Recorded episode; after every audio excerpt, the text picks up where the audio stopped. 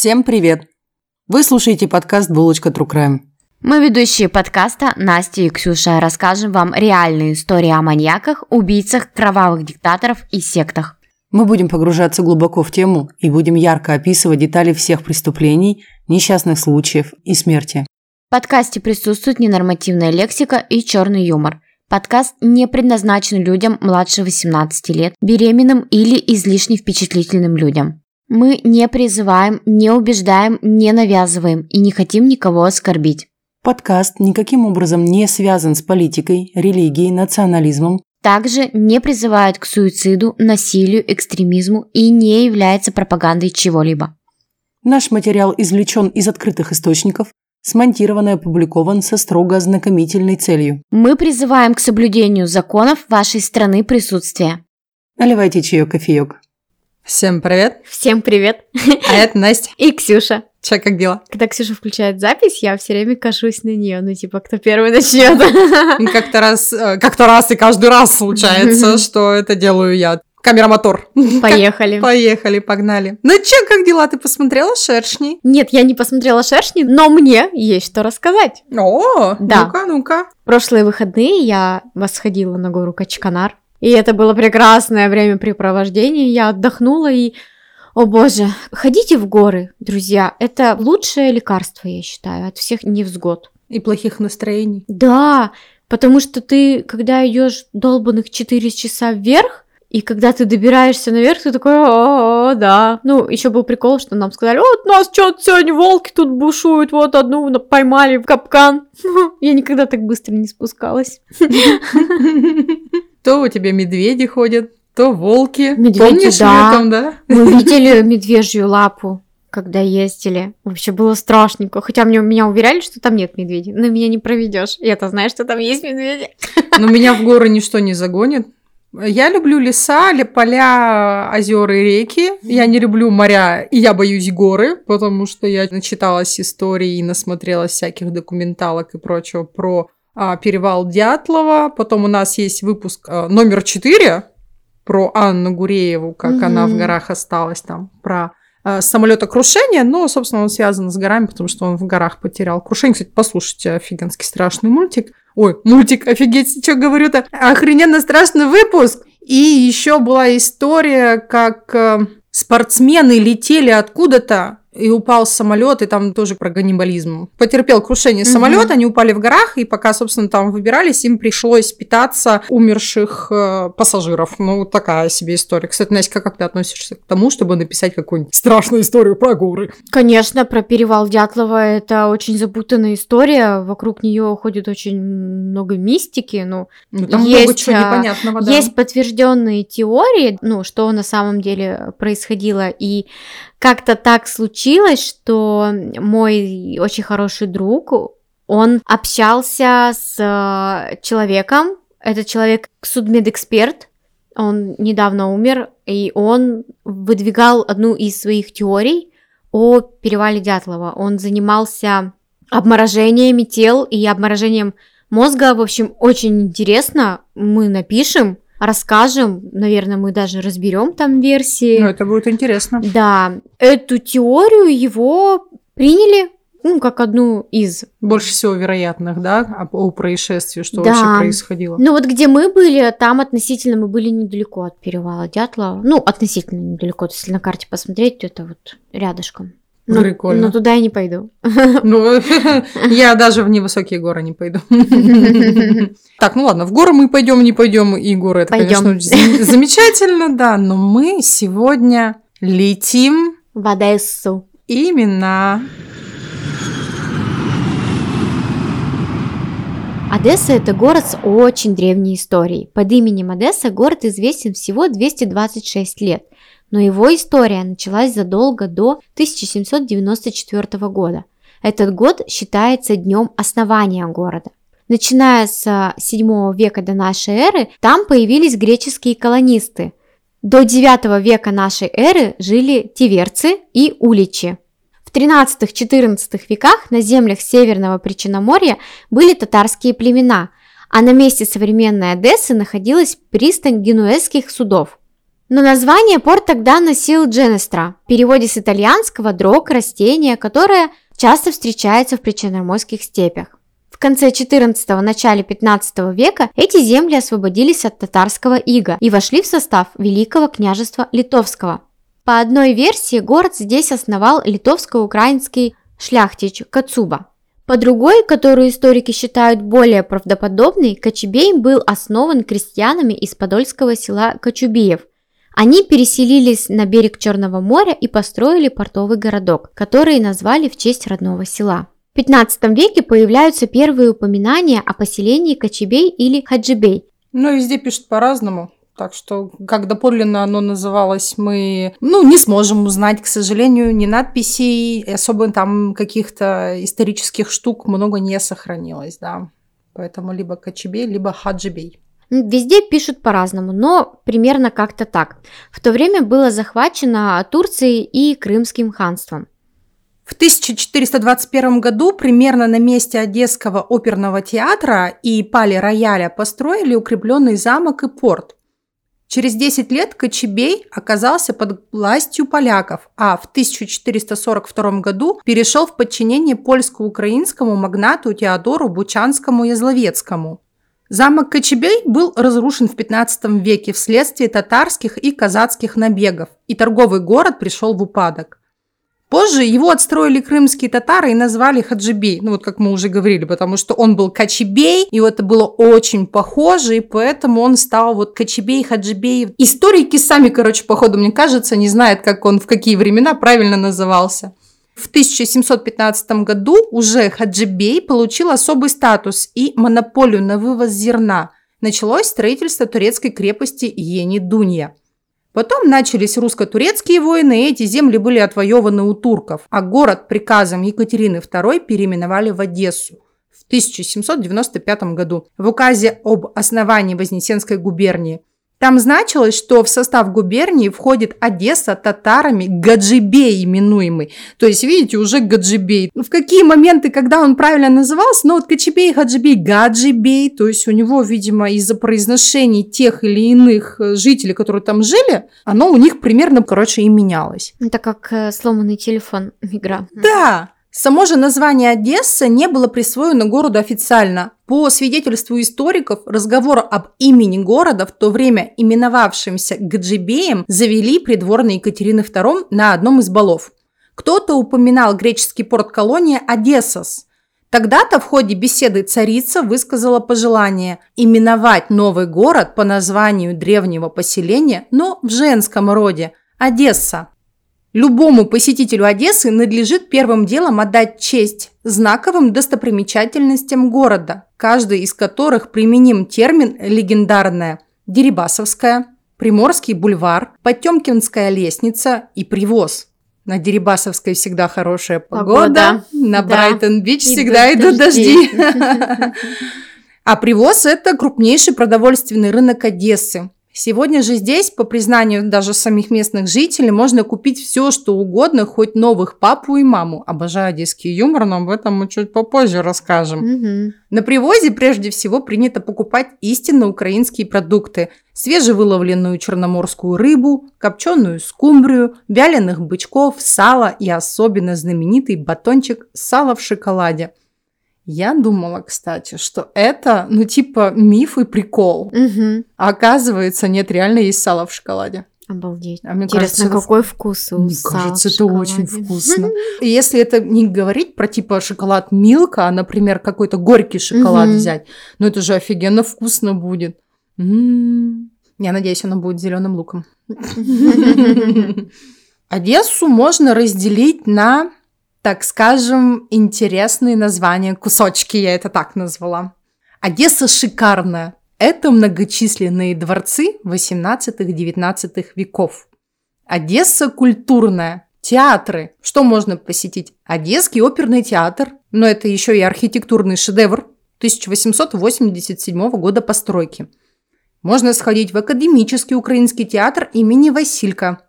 История театра началась э, в 1903 году. Можно сходить в Одесскую областную филармонию. Она работает с 1946 года. Одесса музейная. Одесский музей западного и восточного искусства. Этот музей считается одним из лучших такого профиля на Украине.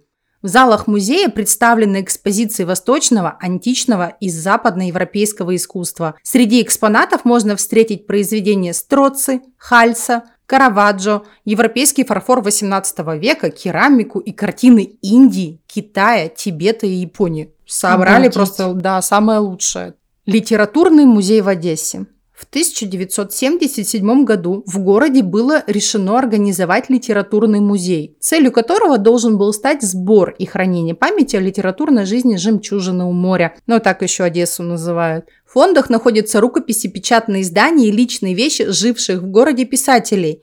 Также в музее собрана уникальная коллекция фотографий, газет, журналов и буклетов из 19 и 20 веков, буквально из первых рук повествующих об истории Одессы. Я бы вот туда с удовольствием сходила. Мне кажется, если ехать а, в Одессу, туда нужно ехать как минимум на месяц, чтобы это все обойти, все посмотреть, да? И все съесть. Мгм.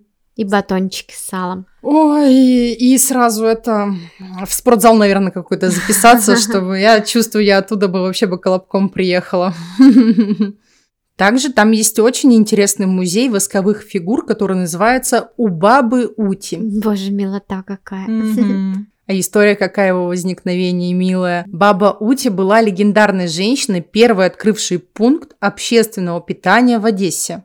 Сегодня ее именем назван как раз вот этот уникальный музей восковых фигур. Мгм. А по совместительству он остается и кафе, как дань традиции. Первыми посетителями кафе у бабы Ути были Анна Ахматова, Леонид Утесов, Григорий Котовский, и они сейчас, их восковые фигуры там есть. Так что они до сих пор встречают э, посетителей. Мгм, Гостей, да, да. это так мило. Следующий кусочек Одессы, так скажем, это Одесса курортная. Пляж Ланжерон и морской вокзал. И, наконец-то, Одесса юмористическая. Это прям мой отдельный любимый вид Одессы. Это куча уморительных памятников, в том числе и 12-му стулу, и Рабиновичу. И, конечно же, есть памятник Михаилу Жванецкому, но Одесса без Жванецкого э, как сало без шоколада. И на этом постаменте написано «Ты одессит, Миша». Это просто великолепно. Обожаю Жванецкого. Перейдем к Ну, моей любимой да. части. Самая любимая Ксюшина часть, отгадайте какая? Что же поесть в Одессе? Конечно. Первое, что бы я там попробовала, это цимис из белой стручковой фасоли. Это однородная масса, как пюре, оно приготовлено на основе бобовых. Туда добавляют овощи, томатную пасту с обжаренными луковыми кольцами. М-м-м. Я обожаю обжаренный лук. Вот это прям... О! Да. Икра из синих или синеньких. Меня мама, кстати, так баклажаны называла. А, это из баклажа. А я такая сразу в голове. Так, какая рыба производит синюю икру?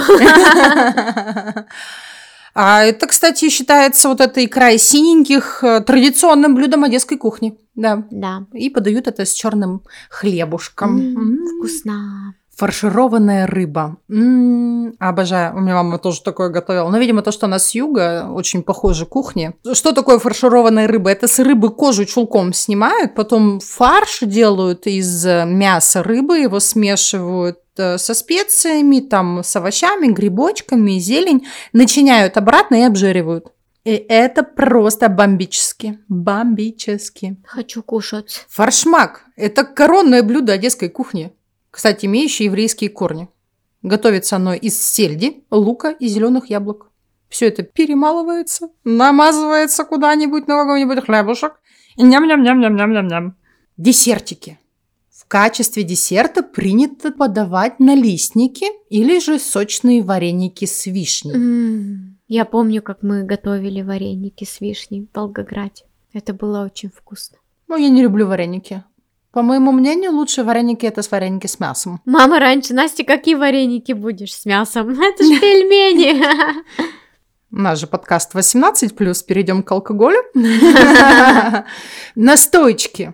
Имбирная, ягодная, любая из ягод, из любых фруктов и так далее. Но вот хреновуха, она на любителя. Я вот как человек, который попробовал хреновуху, Ну вот точно, на любителя. Ну, крепковатая она такая, да, и вот этот хрен специфический, вот вкус Да. придает, прям, ну, Терпкость. обязательно нужно закусить. Занюхать, закусить, там вообще запить и так далее. Я не знаю, я вот один раз попробовала, больше не рискну. Да, ну, Да. я тоже не рискну, но мне она по цвету понравилась, что она такая мутная водичка. А это красивая, да. Да. Она красивая, но... Невкусная.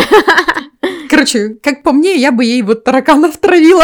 Простите все, кто любит хреновуху. Я не хотела оскорбить ваши чувства. А также еще можно попробовать изюмную водку, она же пейсаховка. А Это тоже из э, еврейской поваренной книги. Мгм. Интересно. И еще одно мое любимое.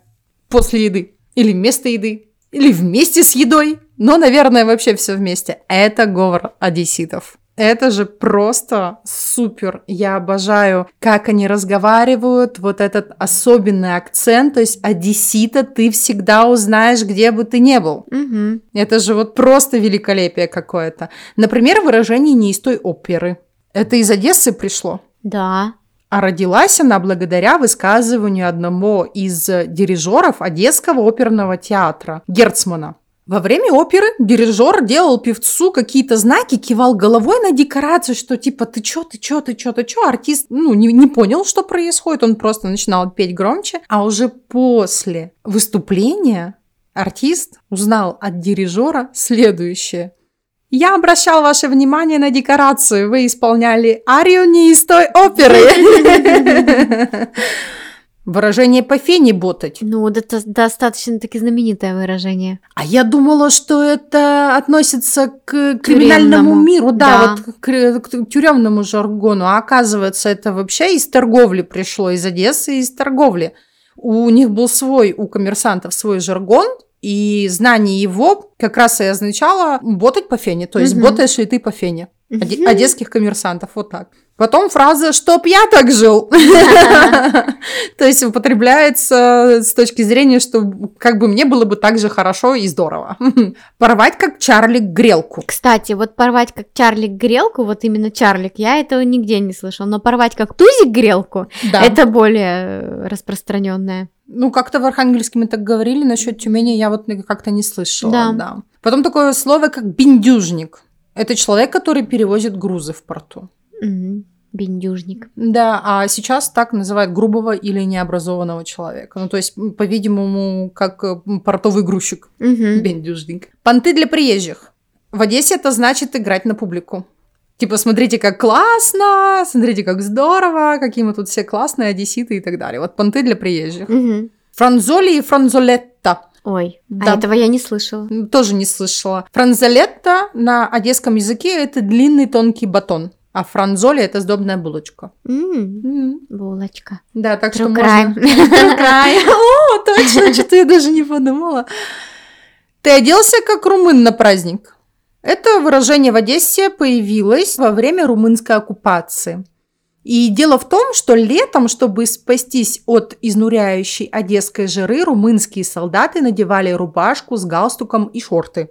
Это было что-то вроде летней формы. Но шорты в то время в Одессе считались исключительно детской одеждой, поэтому форма оккупантов очень часто э, удивляла одесситов. И с тех пор и существует это выражение, которое полностью звучит как «что ты оделся, как румын на праздник в трусах и в галстуке». Мне очень нравится а, слово одесситы. М? Это, знаешь, вот как будто бы какие-то там боги из мифологии, вот одесситы, да? Как-то прям... ух. Ну, от, от слова же «одессос» Да. взялось. Все греческое для меня тоже звучит как более возвышенное Мгм. от прочего мирского, да. Босяк. Это так называли грузчиков, потому что они босиком ходили. Опять же, я знала, что босяк это тот, у кого за душой не гроша. А Мгм. оказывается, вот тоже спасибо одесситам. Гешефт. Это слово пришло к одесситам из идиша. То есть они вот э, воспользовались их языком. Ну, то есть, как сказать, воспользовались, ну, грубо я, конечно, сказала.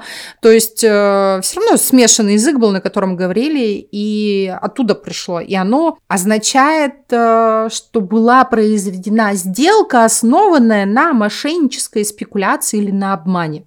На одесском сленге оно стало означать, э, что это просто очень выгодное для себя дело. А еще также а, из, благодаря одесситам из идиша пришли такие слова, как ксива, шухер. Все документы евреи называли ксивой, а в шухере, то есть в черном, ходили охранники, Мгм. которые не очень любили одесские криминальные элементы. И Мгм. поэтому именно при опасности, что когда кто-то что-то где-то совершает незаконное, бандиты и стали кричать шухер, шухер, шухер, шухер. Шухер. Вот я, между прочим, когда э, стала изучать Одессу и прочее, да, чтобы съездить и все, так скажем, посмотреть, была удивлена вот этому. Мгм. Всяким там ботать по фене, шухер и так далее, босяк. Ну, такой, нифига себе интересно. А еще я люблю анекдоты из Одессы. Ну давай, трави анекдоты. Ой, мой любимый Боря, не бей так сильно Изю, вспотеешь. Ох уж эти одесские мамочки еврейские, я просто обожаю, просто, я не могу.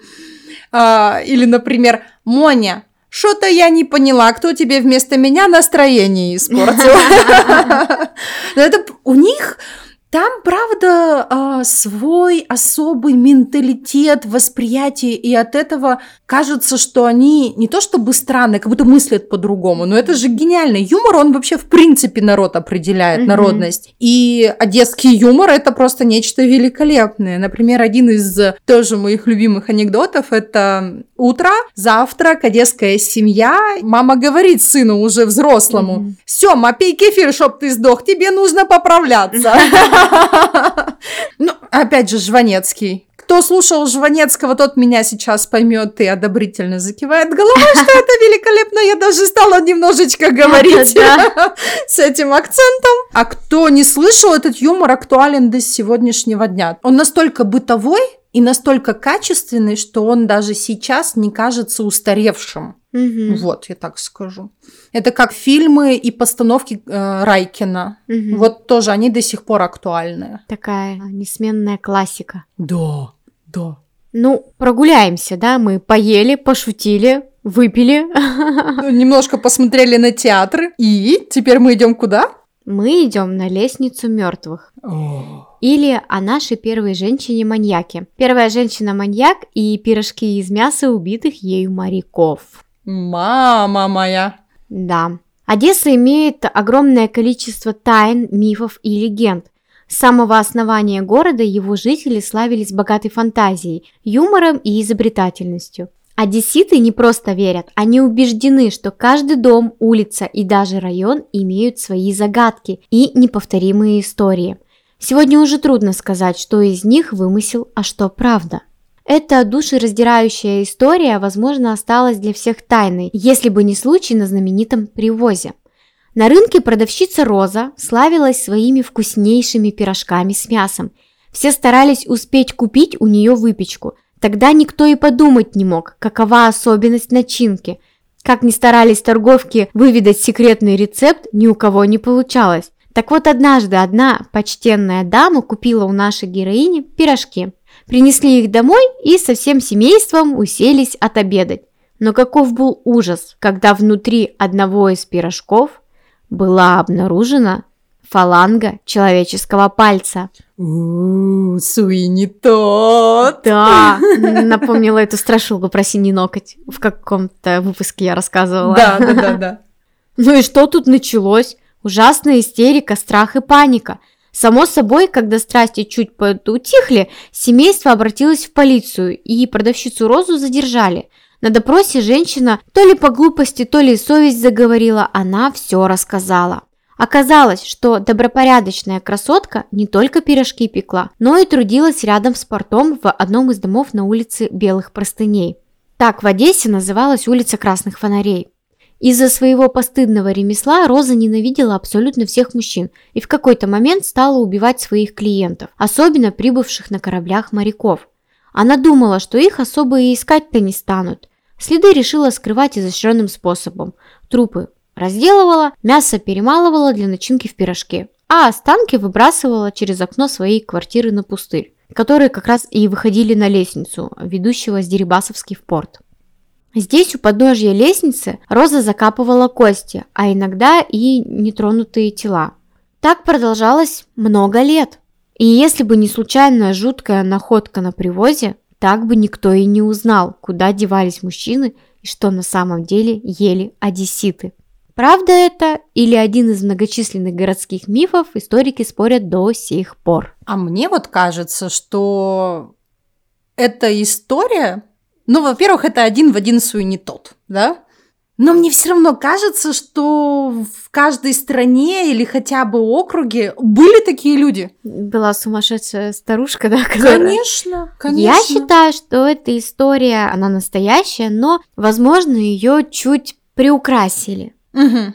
Ну, может, была сумасшедшая проститутка, которая убивала своих Да, клиентов. да, да, да. Да-да-да, одно другого это не исключает, но не обязательно она из них пирожки пекла. Просто меня смутил палец в пирожках. Когда ты в эти пирожки кладешь фарш, ты же все равно, ну, Ну, чувствуешь, что там что-то не так. Про палец, мне кажется, это немножечко приукрасили. Ноготочку, может быть, наверное, Ну, нашли. Да. Ну, что-нибудь. Ну, действительно, целый палец, целую Мгм. фалангу пальца, ну, то есть, ну, тем более мужскую фалангу пальца. Мгм. Это, это большой кусок пальца, знаете ли. Видели мы мужские руки в своей жизни пару Да. раз.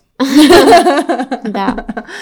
А я расскажу историю про одесского Дракулу. Конце 60-х по приговору Одесского областного суда был казнен артист провинциального театра и любитель книг ужасов Станислав Куличкин. Он совершил 7 изнасилований, 2 убийства и 6 покушений на убийство. И перед своими жертвами он представал в виде графа Дракулы. Он насиловал жертвы и вырезал на их теле кресты и латинские буквы «Д». Ну, обо всем по порядку. На счету Станислава Куличкина, орудовавшего в маленьком поселке недалеко от Одессы в 1967 году, было, как я уже сказала ранее, 7 изнасилований, 2 убийства и 6 покушений.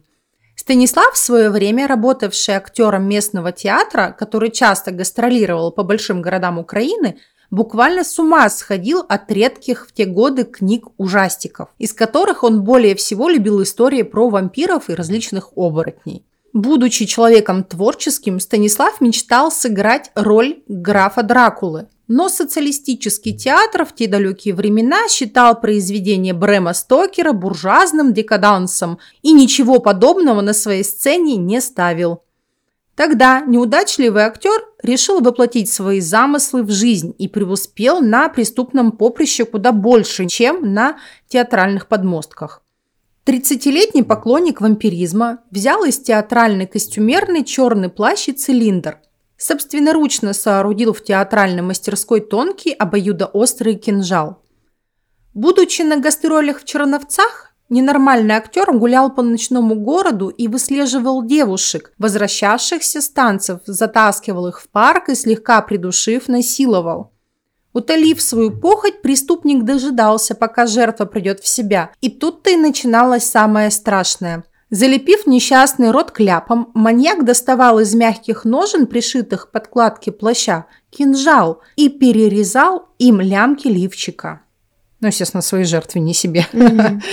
Затем делал на груди девушки крестообразные надрезы, тем самым пуская жертве кровь, и совершал с ней половой акт, одновременно занимаясь вампиризмом. Ну, то есть он высасывал из нее кровь. Жуть какая. Ой, вообще. Ужас. Следующей жертвой маньяка была девушка из Винницы, но к своему ритуалу преступник добавил еще атрибут. Вне зависимости от того, как мерзавец расправлялся со своими жертвами, он оставлял на их животе своеобразную визитную карточку, вырезанную кинжалом латинскую букву «Д», что означало «Дракула». 17-летнюю Ольгу преступник отволок в самое глухое место в сквере, где она, истекая кровью, к сожалению, умерла.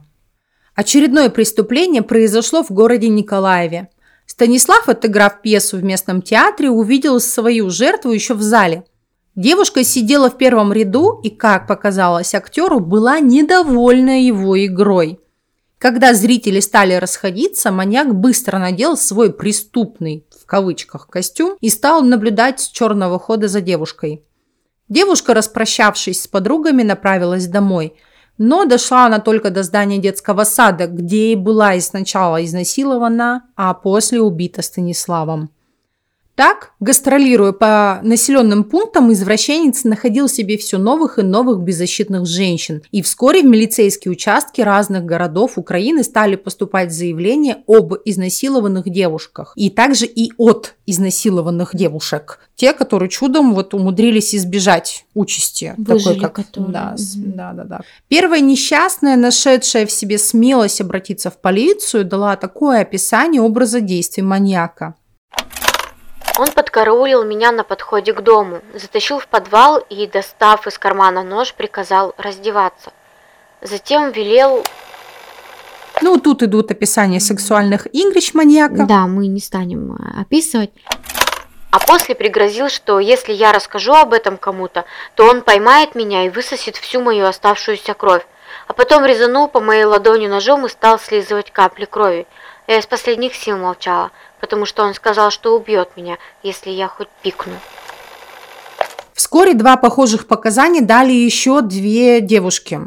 Их в полицию привели родители, от которых, ну, их дети, будучи, конечно, уже взрослыми, но все же не совсем зрелыми психически, то есть родители им помогли, и эти дети, они не смогли э, скрыть факты извращенного изнасилования. И, собственно, родителям рассказали, и вместе с родителями эти девушки пришли туда. Да, но плюсом у них еще были изрезаны ладони, кисти рук, груди и кровавые следы. Ну, то есть любой Мгм. родитель обратит на это внимание. Ну, скажет, конечно. Что за фигня? Да, да. Казалось бы, имея такие показания, только и брать этого садиста, Да. да. Однако особенности э, психики, пережившей стресс, сыграли дурную шутку с милицией. Ни одна из этих девушек не смогла дать внятного описания маньяка. К тому времени, когда на его счету числилось уже шесть жертв, в нем вдруг снова проснулся актер. И перед изнасилованием жертвы он царственно провозглашал «Идите и сообщите всем о воскрешении Дракулы на земле Польши». Кошмар. Ну, что-то вообще. Ну, он кукухой поехал. однозначно. Однако, как это нередко и случается, схватить изувера-артиста помог случай, редкое мужество и артистизм его очередной жертвы. 23-летней Анжелике, жительнице Одессы, удалось убедить напавшего на нее обладателя черного плаща и цилиндра в том, что она является настоящей мазохисткой. И она давно мечтает приобщиться к тайнам вампирского секса. Не побоявшись привести преступника к себе домой, девушка настолько убедила маньяка в правдивости своих слов, что он успел сделать ей предложение – стать женой Дракулы. Такое себе предложение. М, Соглашусь, да. На протяжении всей этой ночи любви, в кавычках, да, скажем, Анжелика активно поила польского Дракулу его любимым напитком «Кровавая Мэри», в то время как сама незаметно сливала спиртное из своего стакана под кровать. К утру маньяк крепко заснул. Убедившись, что он спит, Анжелика обратилась в милицию и вскоре пьяного вампира проводили в научниках в кутузку. Во время следствия артист держался гордо, количество своих жертв не скрывал и честно сознавался во всех своих похождениях. Суд, что естественно по тем временам, был закрытым, и некоторые подробности происходящего на нем, на этом суде, поведали лишь зарубежные радиоголоса. Дескать, маньяк в содеянном признался, но так и не раскаялся. И даже войдя в роль Дракулы, заявил ошарашенным судьям, что подарил всем своим жертвам вечную жизнь, о которой другие только мечтают. Ну, точно кукуха поехала. Действительно ли преступник сошел с ума или же просто хотел закосить под дурачка, Мгм. нам неизвестно. Во всяком случае, ему не захотели подарить жизнь вечную и приговорили к расстрелу. Через два дня после суда приговор был приведен в исполнение. Что-то вот как-то выглядит, что это какая-то нереальная история. И по тексту непонятно, правда это или нет. Правда это? Может быть, опять-таки это правда, но переукрашено. Но вот тут вот, конечно, вопрос очень интересный. Мгм. Это очень растиражированный кейс. Но вот источник у него один, Так. один единственный. Мгм. И это из книги Виктора Рафаиловича Файтельнберг Бланка. Он написал э, много книг, целый Мгм. цикл, который называется «Бандитская Одесса». И больше об этом упоминаний нигде нет. Мгм. И в интернете эту историю переписывают, перепечатывают, дополняют или сокращают, но в целом вот как она в книге есть, так и печатают. Ну, Мгм. плюс-минус. И как таковых вот прям фактов фактом, ну, по делу я не нашла. Мгм. И, ну, сейчас же в архивы никуда там запросы не пошлешь. Мгм. Оцифрованного чего-либо из тех времен, к сожалению, на территории Украины и на территории России там или Белоруссии очень мало. Мгм. И в основном вещи это такие э, закрытые. Поэтому нам остается лишь верить Виктору Рафаиловичу, Мгм. что это было. Что это была правда. Да, вот такая вот история. Ну, интересно, что прям Дракула одевался. Жуть какая. Ну и что? И что? Вы думаете, на этом все? Нет. У нас еще есть история. Мы вообще любим истории, вы заметили, наверное. Да. А это история про страшного одессита военного. Он навел ужас на Выборгский район Санкт-Петербурга и стал известен под прозвищем «Злой дух Каукьярви» и «Каменский маньяк». И, между прочим, это сто процентов реальная история. Вот за это мы прям ручаемся. Это сто процентов было. Игорь Чернат был приглашен на беседу в штаб вечером того же дня, когда милиция начала осмотр военного полигона. Парень, вошедший в комнату, был рослый, широкоплечий, располагающий к себе внешности. Он оказался на редкость контактен, охотно признал хищение комбинзона на меху и неисправного прибора ночного видения. Игоря отпустили в казарму, а оперативники вместе с особистом стали готовить документы для помещения его на гауптвахту. Но утром Игоря на проверке не оказалось, он сбежал. Ну и тут все стало ясным, следователи стали собирать дело на него. Игорь Чернат родился в Одессе и учился в Великодолинской средней школе. После окончания восьмого класса поступил в профессиональное училище, жил на Пионерской улице, учился на водителя в ДОСААФ, ну, в общем, жил как жил. В 1985 году был призван в ряды советской армии, где служил водителем БМП. Он служил в селе Каменка в составе 138-й гвардейской мотострелковой бригады. В учебном подразделении готовился на механика-водителя. Через 8 месяцев самовольно оставил часть и 10 дней проживал у себя дома. Вернувшись, внес в военный билет ложные сведения о присвоении ему воинского звания старший сержант. За рукоприкладство был переведен из учебного подразделения в местный гарнизон. По характеру общительный и лживый. Регулярно бывал в самовольных отлучках, потреблял спиртные напитки, заводил быстрые знакомства с женщинами. Ну такой, бунтарь, да? Как будто бы. Знаешь, песня на ум пришла «Я московский озорной гуляка». Да. Так, знаешь, тут «Я одесский озорной гуляка» по, по всему Санкт-Петербургскому околотку. Околотка, но. В период, когда начали э, исчезать женщины, он не контролировался командованием, так как занимался в ремзоне техническим обслуживанием боевой машины. Последней каплей стали сигналы о том, что в подходящие даты Игорь уводил от КПП женщины, схожие по приметам с убитыми женщинами. Позже рассказал одному из бойцов, что совершил с девушкой половой акт, сам снимал с нее джинсы. Его одежда и обувь были испачканы грязью. Ну, типа так объяснил, он, куда он пропадал и типа почему он грязный. Да. Он такой типа, ну вот в лесу туда-сюда. Короче, после его бегства сигналы на Игоря посыпались прям мобильно. Осталось только его задержать. Предполагаемого убийцу объявили во всесоюзный розыск, а также стали наблюдать за домом любовницы в Выборге и за всеми друзьями и родственниками в Одессе. Но Игорь сам явился в отделении милиции Одессы. В течение месяца после дезертирства солдат ездил по СССР, сумел добраться до Одессы, откуда призывался в армию, где имел множество знакомых. Следствие предполагало, что подозреваемый направится туда и заблаговременно провело работу среди его родственников и друзей. Никто из них не пожелал помочь человеку, подозреваемого в неоднократных убийствах и изнасиловании. Игорь не сумел получить документы на другую фамилию и, оставшись без денег, в сентябре 1986 года он явился в органы внутренних дел с повинной. Но тут произошел конфуз. Как это по-одесски? Да. Милиционер не верил заявлениям парня. И только после уговоров провели разнарядки и убедились, что перед ними, ну, реальный убийца, тот самый Игорь, и его арестовали.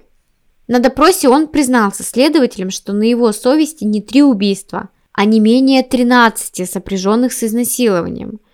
Игорь совершил свое первое убийство в ноябре 1985 года. Об этом убийстве даже не подозревали, о нем он рассказал только после ареста. Причем одну из жертв Игорь ухитрился вывести с территории военной части в момент, когда Дневальный отлучился буквально на минуту. Вот представляешь, да? Упырище какой. Угу. И еще и расчетливый. Ой, капец. Ну, естественно, девушка не чувствовала опасности и пошла вслед за солдатом. Когда они углубились в лес, Игорь, угрожая убийством, изнасиловал девушку, затем утопил в ручье, держа ее голову над водой несколько минут. Тело он засыпал ветками и валунами, предварительно сняв а, с девушки обручальное кольцо. Ну, то есть он не только убивал и насиловал их, он еще их грабил. Он еще и грабил, Да, да, да. Двух других женщин преступник подкараулил возле автобусной остановки.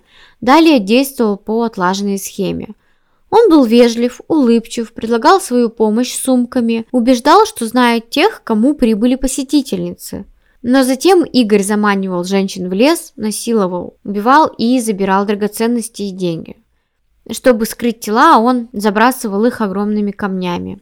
Там причем, когда искали вот как раз последнюю пропавшую женщину, мать одного из солдат, пошли обследовать лес, увидели камни, гору камней, и им Мгм. что-то в них показалось, ну, и сами они показались какими-то неестественными. И там тот, кто был вот на поисках, засунул в эти камни руку и А. наткнулся на склизкое. То есть как бы на разлагающийся труп. Я когда читала, такая... «А!» Да уж, страшно. Ну, а, очень страшно. А что это я твоими словами заговорила? Не знаю.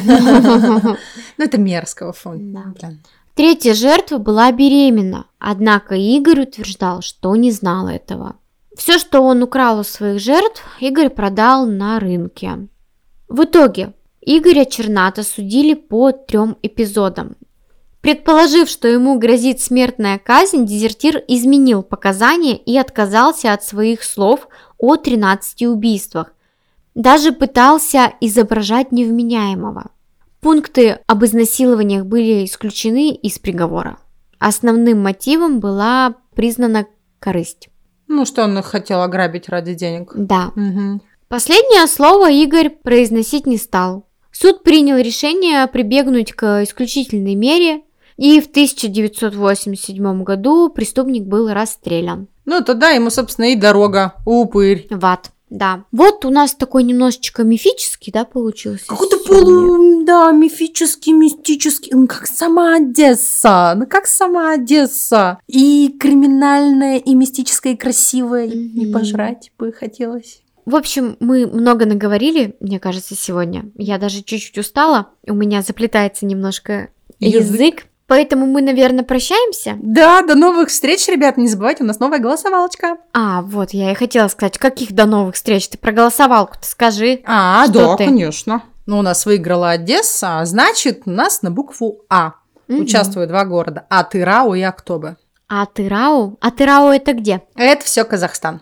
А, Да. интересно, интересно. Так что вот в Украину съездили, о, у нас какие-то прям заграничные поездки получаются. Теперь, смотри, Норвегия, Украина, потом Казахстан. Мгм. Классненько. Уже много людей проголосовало. Ребят, очень приятно, что вы так внимательно относитесь к этому движу. Кстати, про нас написали в газете, онлайн-газета, публикация. Мы опубликовали это в нашей группе ВКонтакте, куда обязательно присоединяйтесь и читайте всякие наши новости, классные штучки. Настя сейчас почему-то строит очень удивительный вид. Ты просто, наверное, забыла. Про нас написали в газете, типа, интересные подкасты, Точно! Мы там типа в топе, да? Да, да. Точно! А я такая думаю, так, газета, газета, какая газета? Когда успели? Что происходит вообще?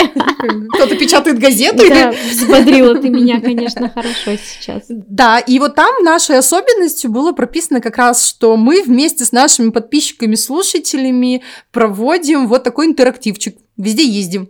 Да, Так что, ребят, спасибо. путешествуем. Да, мы вот такие вот путешественники на диване. Да.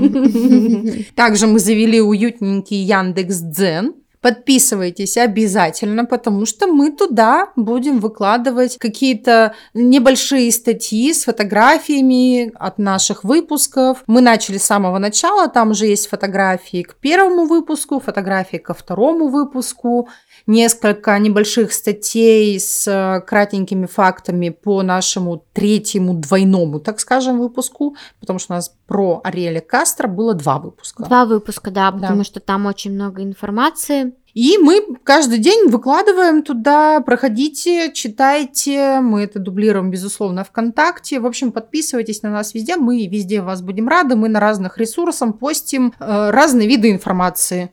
Вот, также подписывайтесь и становитесь нашими донами ВКонтакте, на Boosty, присылайте нам чаевые, чему мы тоже очень рады. Кстати, нам же прислали чаевые. Было написано девочкам на пиво и рыбку. Мы любим пиво и рыбку. Да. Так что спасибо большое, мы все видим, все читаем, все ваши отзывы. Вы такие классные. Любим вас. Обожаем. Пока. Пока-пока. Вы слушали подкаст «Булочка True Crime». Подписывайтесь на наши соцсети, ставьте лайки и пишите комментарии. Поддержать наш проект вы можете на Бутсе, Патреоне и в ВК. Ссылки указаны в описании. Спасибо и до новых встреч!